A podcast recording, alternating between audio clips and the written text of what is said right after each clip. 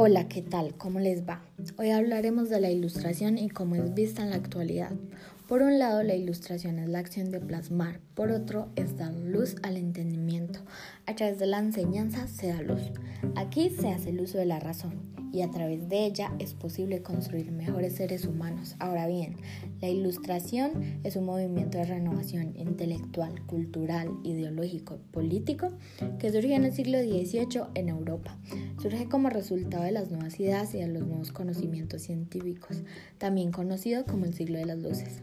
Hablaremos de algunas de las características clave de la ilustración. Exaltaba el poder de la razón sobre la fe y la religión. Consideraban la razón como el instrumento más importante para llegar al conocimiento. Rechazaba la herencia, que dejó la Edad Media señalándola como la edad de las tinieblas. Usaban la ciencia para cuestionar las doctrinas religiosas.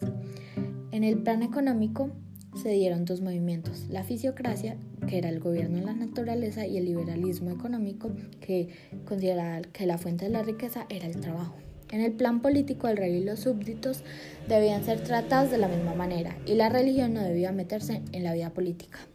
La sociedad estamental y la monarquía era absoluta. Algunos de sus representantes eran John Locke, Voltaire, Montesquieu, Rousseau, Quesnay y por último Adam Smith.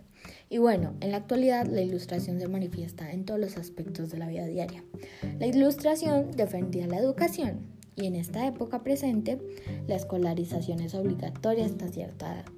La formación profesional es imprescindible para la mayoría de profesiones y casi la totalidad de la población está alfabetizada.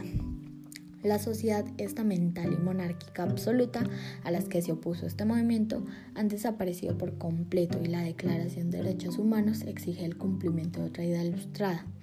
Todos los seres humanos nacen libres e iguales. Además, se ha llegado más lejos, pues esa declaración abarca también a las mujeres y a todas las personas sin distinción en raza o riqueza. Respecto a la religión, gracias a la ilustración se consiguió desvincular la iglesia del Estado, por lo que el progreso se aceleró al no tener ataduras religiosas. En temas de política también han triunfado las ideas de la Ilustración, pues existe una separación de poderes con un sistema judicial independiente más justo, pero por desgracia consumido por la corrupción, como todos los sectores que mueven el dinero. Además, el derecho al voto es una realidad. Bueno, muchas gracias, acá termino. Espero que nos encontremos en un próximo episodio.